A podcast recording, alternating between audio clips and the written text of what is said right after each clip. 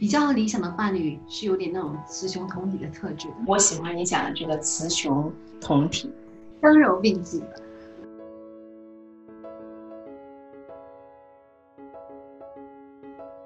这种不同样子的活动，都是为了我们要培养他什么样的能力，去服务的照顾娃娃这件事情，就培养他的这种关心呀、关怀别人呀、同理心呀。后天的很多的因素去改变了他们。我们家那位爸爸应该是会非常开心听到你这个分享。为什么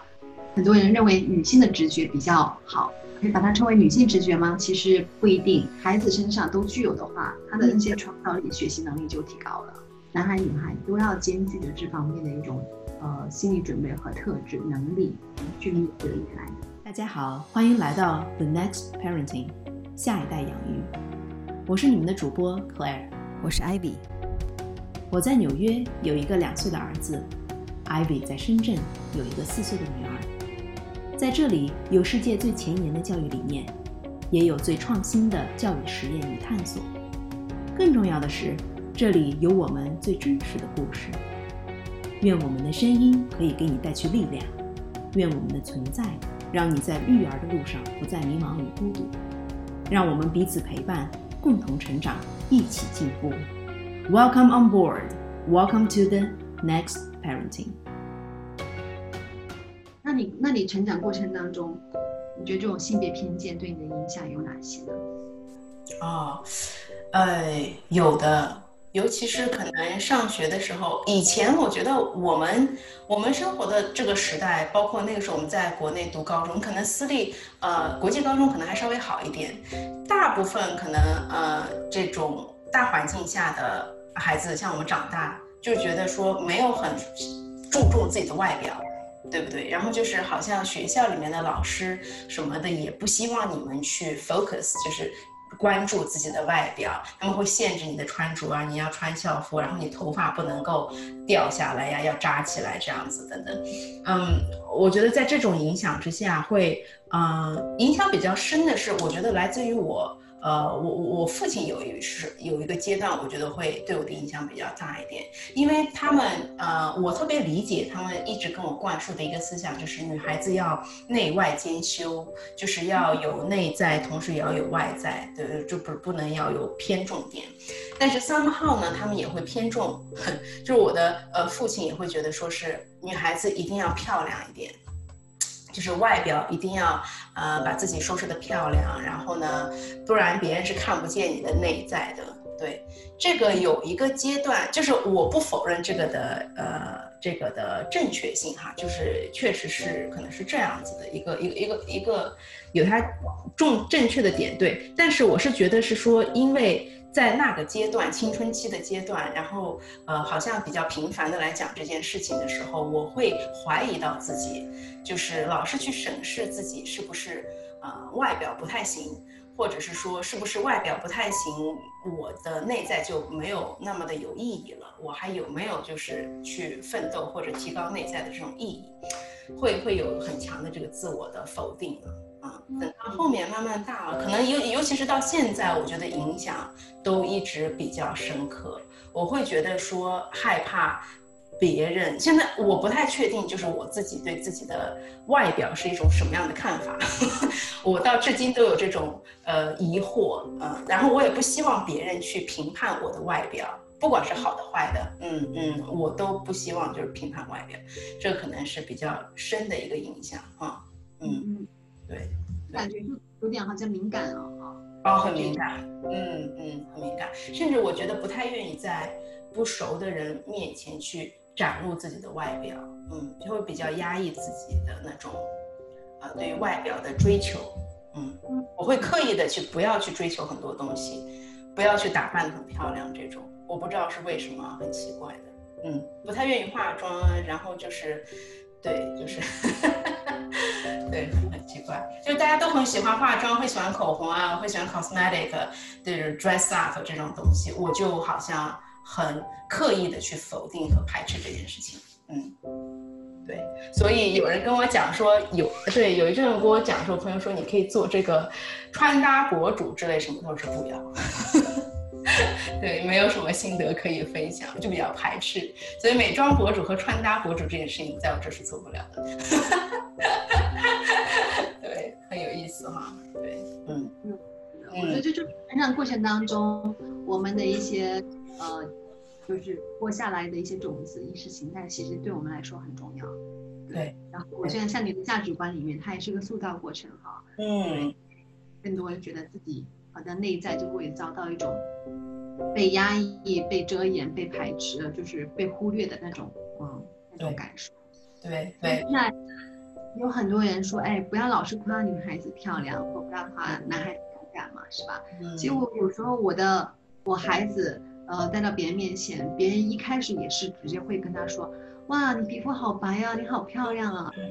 我这个时候我就不知道怎么去回应或表态。我内心其实呃有一点点，自己是希望说不要让他受到太多这方面一个评价，啊，这样子会导致他在对外表也过分的一个关注了哈。然后可能因为这就是像有很多的女孩子，她到青春期，她会发生很多这种心理疾病，她有厌食症，她有各种各样的一个。呃，就是就心理状、心理问题啊，多多少少很多是跟自己的外表是有关的。他们那个时候这种外形形象管理什么带来一些挑战，所以会引发他们很多行为上面、心理上面的一些问题，啊。对，让孩子如何正确的可以看待自己的外表，这个是个蛮重要的议题哈。就像你看，拿我这个例子来举例，其实父母都是好心，就是觉得说，确实是你应该内外兼修，但是怎么去影响，怎么去引导孩子，这件事情很重要哈。就像比如说到现在这个阶段，我就会把别人对你外表的赞美和对你内心的内在的否定是划等号的。我觉得这样也是不对的哈，但是已经很难去改变这种思维模式和这个等号的关系。所以我觉得，尤其是女孩子哈，就是这种怎么样去处理别人对你的外表的评价，嗯，也是一个比较，对于我们来说，父母是对父母来说是比较严峻的一个考验哈。嗯，这个度怎么去拿捏？嗯，啊，我个人比较欣赏的一些评评价的话，我觉得。还是希望更专注于他的一项一些性格品质啊这些东西。你说外表的话，有时候多少多少它是既定的，是吧？虽然现在有很多技术，但是他在一段时孩子一段成长期里面，他是有一些既定的，无法改变。你刚刚说到这种像审美能力啊，呃，这种我觉得也是很重要。在我们其实，在职场中也其实也还是依然遇到这个问题，就好像每一个阶段都有。不同的困惑和这个呃难题吧，这个现象，就比如说我们一开始在职业选择的时候，就说男孩子应该做医生啊、律师啊，然后或者什么教授啊，女孩子应该多做一些养育性的工作，比如说幼教啊、护士啊。就你一想，你说是啊，女生。如果一个男生去当护士，你就会觉得哦，就会觉得有点奇怪，或者难免有一点评价哈。对对。呃，这也让我想到了，就之前有个研究表明说，哎，为什么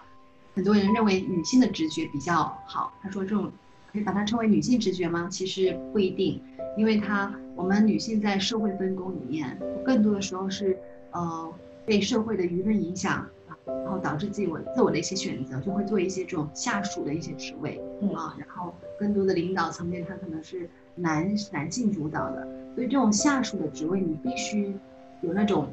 危机感，有那种压力感，你就会去训练自己那种观察、很同理心，随时注意着周边有什么样的需求，这就是一个生存环境里面去去去激发出来一种能力。嗯，对你这让我想到一个，就是我突然想到，我之前去这个纽约有一个上周一个私立学校去参观，参观之后，我跟他们之前有一个老师就是。呃，在聊呃这个他们孩子的这个教育的这个事儿，他的孩子呢就是在这个顶尖的私立学校毕业的。那毕业之后呢，他就选择了去哥大。他从小就很喜欢做这些动手能力的东西，搭建啊、组装呀，然后看起来就是很喜欢学这种建筑啊、呃这种构造啊，所以他就一路追求着这种兴趣爱好和可能的这种看起来应该是他的擅长的点，一路追寻，一路追寻，然后现在就是之后在。哥大就也是学的这个建筑学，engineering 和这种呃 architect，这种结合。那他后来呢，才发现自己其实是想要去做护士，就都已经大学毕业了，然后有工作了，然后也是在这个行业里面，他才会找寻自己的一个内心的声音，觉得说是我想要去做护士。但是以前的话也有这种声音，这种这种大家对护士的偏见，说一个男生去做护士这种偏见。所以你看，在这种如此优秀的学校里面，也有这种可能是相。更刻板的印象哈，可能会更加严重，对不对？在这些学校里面，导致了孩子没有办法这样去主动的选择，也是在很后面，然后才有了这样子的一个转变。那相当于他工作两三年之后，又重新要去读五年的医学院，我觉得也是很有胆量的。然后重新开始，再去重新一步一步做住院医，相当于重新开始他的，嗯啊，college 这种感觉。嗯，所以我觉得就是在哪里都有了哈这种现象。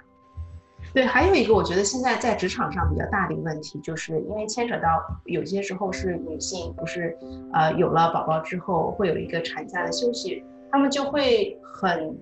怕回到职场之后没有竞争力，对不对？很怕在这个中间失去掉自己的职位。嗯，那其实。不是说他们不就是很焦虑，或者是他们很矛盾，而是这个我们社会环境给予的压力，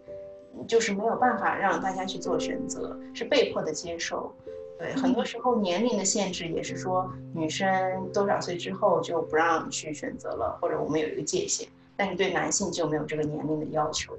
这真的是也是非常严重的。其实就是为什么说我们要那么早的，呃，去强调着让男让。我们的孩子更多有意识的去选择，或者说清楚他们到底喜欢什么。那我觉得这种一大的很早的去去意识到他们那些，嗯，是他们选择他们热爱的东西。那我觉得这种积淀，这种后续勃发的一些能量、力量，我觉得是可以是稍微与这个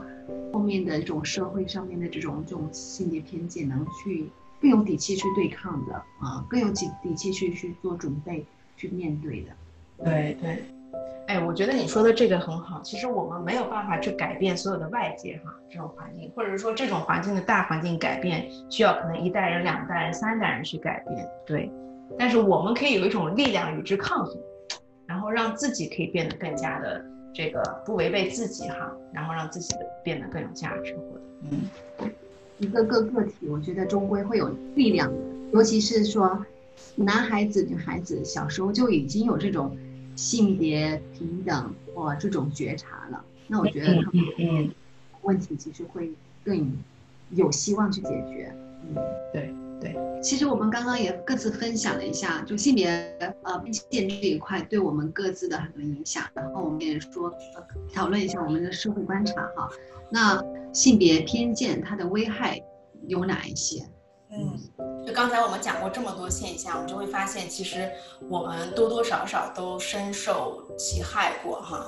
就是这种说的，包括啊，我们没有办法在职业上听从自己的一个内心的选择啊，然后别人对我们既定印象，导致一些我们没有办法去尝试的一些东西啊。或者是说，在整个拿家庭关系和夫妻关系上来讲，有的时候做伴侣呀、做父母亲的这种角色的时候呢，又给自己设很多的天花板，应该做什么，不应该做什么，嗯，所以就是感觉处处受到这种自我压抑和限制，哈，没有办法完全去做自己。嗯嗯，所以嗯，在这个过程中，这个危害是嗯潜移默化的啊，不是说一天两天把我们改变成什么样子，而是感觉在人生成长的每一步中，都多多少少有一些呃干扰。那么就是。尤其是对于女性，现在在这个整个社会上来讲，整个职场和家庭上面需要做出一个选择啊。很多时候男性就不需要做出这种选择。那么再比如说这种女性多选择，我们刚才讲到的养育类的一些职业呀，这种你说的从属的这种啊下属的这种工作啊，这种就是一种天花板上的一种一一种限制，或者很大程度上女性有一种觉得自己。永远不够好，还要想要追求更好的那种，不断的想要向上，对的啊那种东西。一方面是好的哈，要这种终身学习和成长，但另一方面其实也是迫于很多压力了，觉得自己如果不成长的话，好像自己就就好像没有进步，好像就对自己的一种没有办法去原谅自己或者怎么样哈，就对自己要求过高，有的时候会带来的很多的压力哈。这些都是我觉得，长期来讲是有这种身心的危害的啊，也是，嗯，它其实也导致了很多的社会事件，是吧？对，一些或二胎、三胎妈妈们，然后呃产后抑郁什么的，但是呢，但是与丈夫的沟通非常不顺，然后丈夫的角色他们是非常既定的，然后自我限制的，都没有提供很多足够关怀，就有很多这种惨剧啊、自杀什么的都有啊。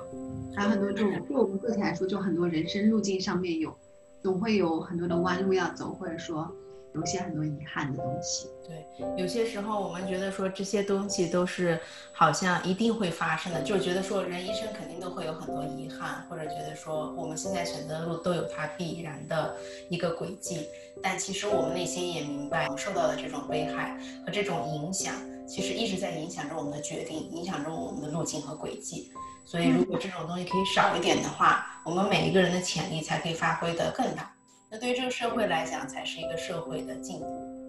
是的，嗯，我前段时间跟我的 mentor coach 然后聊天，我跟他分享一下我在这方面的很在意，就是我会很关注这种性别刻板印象、性别偏见带来危害。他说，哦，这代表是你一种对这种不公平的一种关注。其实我们人类作为一个 human being，然后在这个社会上面。就有很多不公平发生在其他领域，不仅仅性别这一块，多多少少都牵系着我们的幸福感啊。对对对，他说能稍微少小一点，减少一点影响，那其实对我们的整体幸福感都会带来很大的影响。是是是是，那有的时候，嗯，尤其是今天我们讲到这个话题了，我也是比较深入的再去思考，到底是什么样的一种因素。造成了我们的对于性别的这种偏见，啊，嗯，我我我一直在想，就像我一开始咱们这集提到的，在有了宝宝之前的时候，我并不觉得男孩子选择蓝色或者女孩子选择粉色有什么嗯问题啊，就直到有了自己的宝宝之后，你会发现，哎，好像这多多少少是个问题，但是也不知道该怎么去解决。好，所以我觉得很多程度上，这就是代表了我们对于这个性别偏见这个问题发生的两个不同的阶段。第一个呢，就是我觉得好像我们本身是知道这种偏见的存在的，但是我们也不知道该干什么，我们就视而不见了，选择就是既定的这种认知，我们也跟随着这种认知下去。那另另外一个阶段呢，就是。呃，好像我知道是不对的。就比如说，男孩子应该不要只选择蓝色，女孩我不要只给他买娃娃和公主。但是呢，我也没有办法去干涉他，我也不主动去干涉，就我依然会给他这种选择，或者是任其他发展。好，你刚刚说到的，就是很多的家长，包括我自己，会想到说，哎，那就任由孩子天性成长喽。他就是一个非常女性化的，或喜欢那些女性特质，那就呃让他发展。当然，我这么一个说法，其实但也多多少少带来很多这种限定性的一个分类哈。但是回到我们刚刚说的，就是孩子一出生，他面临的这种社会和成长环境就已经有很多 bias，很多的偏见在了。你所所谓的一个正常自然的一个成长，其实都是在这种就是这个偏见的影响下面去成长。嗯，对。所以。真的是正正常的、更自然的、更成长吗？未必。提供的环境是非常非常重要的。我觉得是我们家长没有办法去完全听从自己内心的一个选择吧，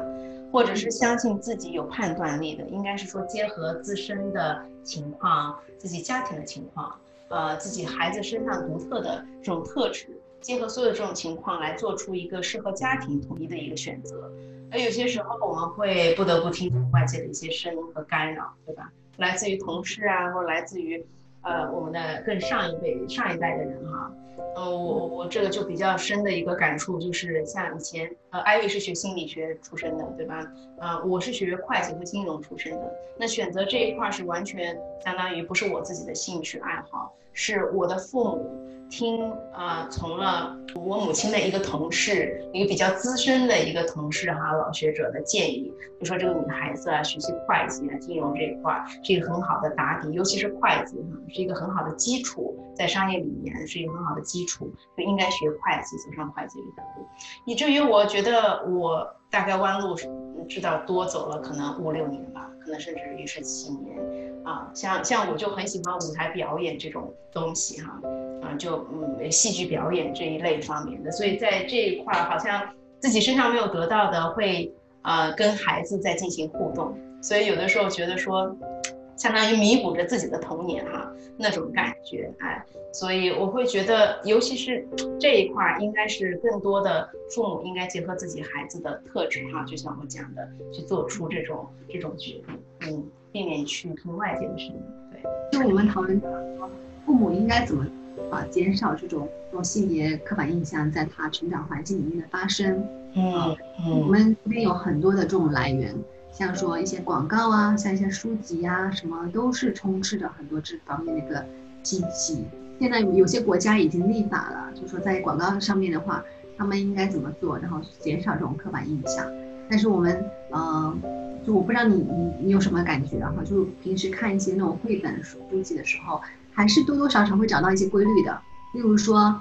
男性他的从事的很多职业啊，就是很多是我们这种警察呀，或者说是领导，或者说这种呃消防员、消防员类似这些，嗯，孩子更多这种呃文秘呀，类似很多这种在在室内的一种活动空间里面出现，而男性呢？更多是在一个室外的空间里面多少打底了我们孩子他对他们职业未来的畅想，嗯，都有所影响。我觉得你说的“打底”这个词特别好，嗯，就是我们给我们孩子要，就是在他的底色涂上什么样颜色的底色，真的太重要了哈。说到这儿，我们讲了那么多现在的问题哈，嗯，也讲了那么多的挑战和危害。我们就想说，什么东西是作为我们普通老百姓哈，普通的母亲、普通的家里面的一员，可以去真的是在每一天生活中去实践的。那么基本上觉得，首先第一个呢，我觉得，呃，要消除我们自己本身的一个刻板印象，就是说我们在看自己的孩子的时候，嗯，他的一些选择，我们要去尊重。啊，嗯，如果是说不同于我们传统意义上所想的，我们要去再想跟他怎么样去沟通，不要急于去否定他，啊，就像一开始我讲的，他会选择粉色的衣服啊，粉色的呃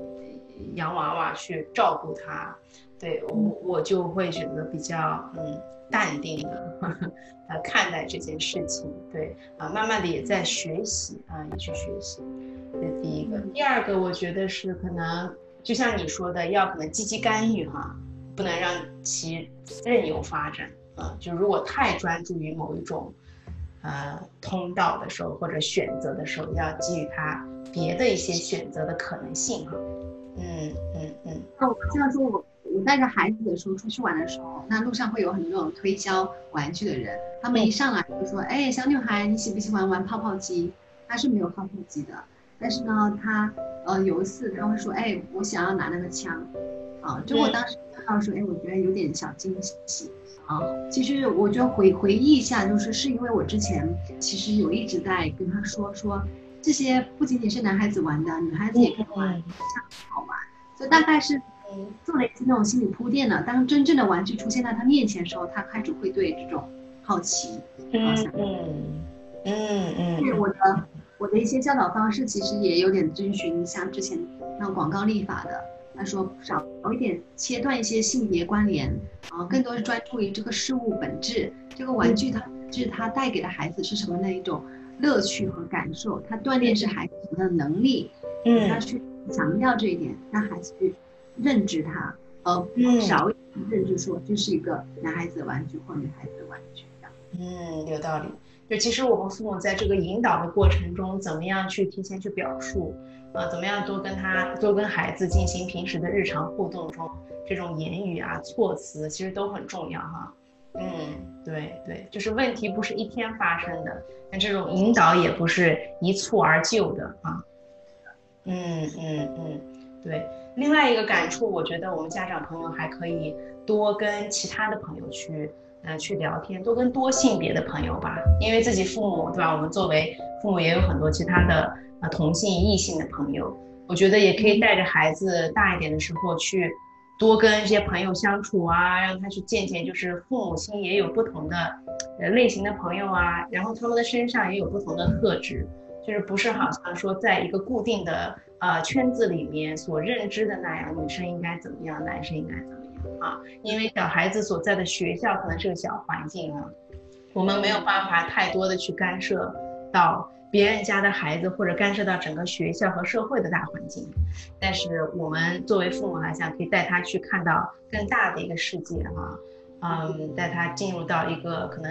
不一样的圈子里面，他去观察不同的人啊和事物，去学习哈。啊，跟不同的长辈吧，应该算是，然后让他自己再去对有这种思考的能力，通过观察，然后再反思自己，才可以，我觉得比较充分的发挥他自己的一个天然的这种特质吧。嗯，嗯，你和你爱人对，呃，像爸爸妈妈，你会觉得孩子面前会做一些哪方面的一些调整，或者说这种影响的示范的？这个你别说，我还真的，嗯，前一阵子有在做一件事情，就是我有特地跟他爸爸讲，啊，就是因为他爸爸也会做家务啊这些事情，但是呢，我，呃，也比较 explicitly，就是呃明显的去说跟他讲，你要在孩子面前去做家务，就有的时候他会悄悄的去做掉。然后孩子是没有看见的，可能大部分的时候他会看见我在忙，啊，孩子会看见啊妈妈陪我在忙，然后他在收拾这个收拾那个，然后帮我在做 laundry 等等这样东西，在做在在洗衣服这样子。但是呢，有些时候我就是希望他看到，啊呃，爸爸在做这些事情也很正常，啊，就不是觉得说好像我才应该做这些事情。然后同时有的时候呢，啊，我也会做一些，我也会找一些，就是说是不是爸爸平时在做的事情来陪他做。比如说，爸爸会可能陪陪他拍拍球啊之类的，但是爸爸也比较忙嘛，就会比较少，偶尔陪拍拍拍球啊这样玩。那我就也会陪他说，希望陪他打打球啊，就是能够运动这种细胞多一点。对啊，就是尝试着像你说的那种，可能雌雄同体吧，希望说让他可以看见，呃，不同的人来做这些事情。啊，但是我之前读了一本书呢，是觉得说孩子其实来自于父母的影响是一部分。但是他超过了七岁这个阶段之后，他是需要很强的，就是 mentor 的和身边其他男性的角色的。这个男性的角色并不来自于 父亲，这个角色来自于他身边的 mentor，是非常非常重要的。呃，如果能够，呃，就是男性的这样子的一个，相当于他的一个导师的这种引领着他的人哈。这个时候，这个阶段，这个人非常重要。就是说，我们父母的角色在其中是有非常重要的因素和影响的。嗯，尤其是在可能学龄前这个阶段。但是其实越到后面，就是他身边接触的人和事，学校的老师、导师有没有一个理解他、懂他的？还有就是身边的其他的，比如说我们父母亲的一些朋友，身边的男性的朋友或者什么，多多少少可以带给他的影响和一种指点啊。和那种 influence 影响是远超过父亲的一个角色的，嗯，这个是让我很意外的，啊，我一直觉得是说那种父亲和母亲的角色是很重要的哈，但是它是有个临界点，说超过这个年龄之后就是好像没那么重要哈，就是其他的要人要补上来，才可以继续让他去往上走，对对。我我目前的话，我和我女儿是一个属于在一个单亲家庭的结构，就我和她嘛，我现在也有看一些这种。单亲家庭如何养育孩子？嗯，很多呃进入这样一个家庭的一个父母啊，都会有焦虑，说哎，另外一半的缺失如何弥补？但其实这里面点出来说，我们本身身上就已经有这种，呃，可能让孩子感受到是一种偏男性的力量或偏女性的力量，男性的特特质，女性特质，可能类似说，哎，这也许就是一个爸爸的特质或妈妈特质，但是，但其实在我们身上都有的。啊，像说你刚刚说那种 mentor，让我想到呃，他指的那种男性的一些力量，呃，男性的一种影响，更多就是说教会孩子怎么去自律，怎么去执行很多道理层面的一些认知。那妈妈更多是说一种疼爱、细腻的一些关怀。那这也是刻板印象的影响了。我们本身，我们个体就拥有这两块，所以其实，即使在一个说一个妈妈和孩子，或者爸爸和孩子一个情况下面，也能弥补上这这一块。的一个嗯，对，你你刚刚说到说，哎，孩子超超过一定年龄段了，啊，需要这种 mentor，让我突然觉得，哎呀，那个时候的确是希望能找到一些社会关系，然后嗯嗯嗯，大姐这么多，对对对，嗯嗯，对我觉得很感谢，就是艾薇这么真诚的和我们分享哈，我相信很多。我们的听众和观众朋友啊，也会有这种单亲的家庭的妈妈啊或者爸爸，呃，也会深度的去考虑说如何在我们养育孩子的过程中给予他我们一切能够给予的，让他尽量没有遗憾，然后让他可以去从社会的多方面去啊找寻到自己那个那个那个力量，那个真实的那种声音。然后，因为我觉得很多时候大家这种就是既定的印象，觉得说。哦，好像单亲孩子家庭或者他会缺失什么，就其实也不尽不尽然，嗯，他并没有说真的缺失掉什么。如果就像你说的，我们这种雌雄同体的这种，呃，有的时候父亲带给的孩子的那种果敢啊，那种那种那那种坚定，那种执行力啊，就有的时候就是，母母母亲身上体现的会 无限的放大哈。就是像我又想到你第一集上说到的那种很有力量的，想要做孩子的身上的一束光啊，那种光去打亮他。我觉得那种力量真的是有比我们现在这个爸爸做的好很多啊。我觉得这个，所以就是再加上孩子到后面会有很多的因素去影响他。我们刚刚讨论的说，哎，如何在我们所能控制的一些成长环境、家庭环境，创造这种更友好的这种呃少点倾听。偏见的环境，那其实我们呃市面上面就说，世界上已经有很多的学校和幼儿园啊，都这种学校机构开始去尝试着更多的去通过教育措施，然后弥补或者说突破这种性别刻板印象。例如说，例如说瑞典啊，现在他们就有许多的幼儿园，然后采用的是一种稍微。偏性别中立的这种教育方式啊，在他们的课程体系里面，很少会让老师对呃孩子们进行很多性别上面的分类，说哎男孩子一组，女孩子一组，嗯嗯，这样说哎男孩子到哪里玩，女孩子到哪里玩，这样子就少一点强调这种性别的差异或性别的特征。对，比如说他们也会提供很多课程给男孩子这种厨艺类的呀。啊，或家对，然后说女孩子学会了更多这种在户外去挑战自己的一些体适能啊，这些都是一个很好的弥补。这让我想到了，为什么会有很多男校或女校的存在？女校像我，我本科毕业是一个 Smith College 是个女校，她在那里面就非常强调着，非常支持我们去对理科的很多探索。我听说在很多男校里面，说初高中啊，其实他们也很鼓励男生在艺术上面。然后在音乐上面进行很多探索啊，就有很多种舞蹈啊、艺术类的一些课程培养，并且呢，他们的那种上课还在那种环境下面，男孩子是更愿意去尝试的。在一个公立学校，就男女同校的个环境下面，男孩子在这方面可能会有自我的一些限制。这个其实是我觉得你给我们的教育工作者也提出了一个很好的建议哈。就是因为毕竟我们想要把这个孩子培养好呢，需要多方面的因素啊，需要家庭，需要学校，我们的老师、教育工作者，还有就是我们整体这个社会的大环境，才能够就是说把孩子培养成一个完整的人吧。啊，虽然这个要求其实很高哈，培养成完整的人，培养成这个符合这个有这个社会责任感的啊，这样的合格的公民吧，至少是。嗯，所以我觉得像很多你刚才讲到的，对吧？瑞典的这些幼儿园的一些做法，值得我们教育工作者的借鉴。平时在，因为毕竟这些老师和孩子待的时间是最长的，对吧？在学校里的这段时间，希望可以比较正面的对去影响孩子啊。因为我们节目到现在，我们谈了非常多内容哈，从呃性别教育是什么，然后性别偏见它对我们的影响是什么，危害是什么，我们怎么去引导孩子，然后在这方面做一些这种觉察，然后我们如何去创造一些家庭条件环境。呃，给孩子少一点这种性别刻板印象，还有说我们也可以参考一下很多学校的一些呃现在的措施，嗯，所以不知道可燕你现在聊完之后有什么样感受呢？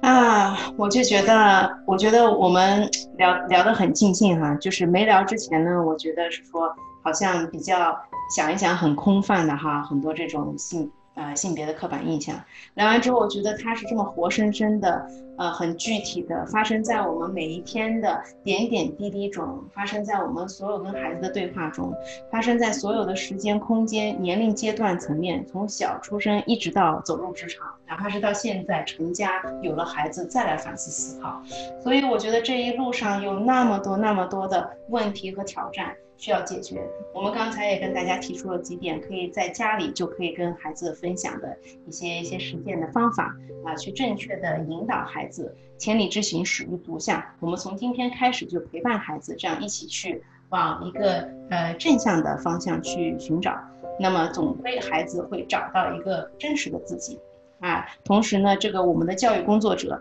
也是希望这一路上和我们的家长一半同行啊，去。不要去定义我们的孩子，就是我们不要去引导我们的这个孩子成为理想中的那种女生呀，或者男生，或者他应该做什么，不应该做什么，而是应该在这个情况下去引导他们成为自己啊，去充分的表达自己，去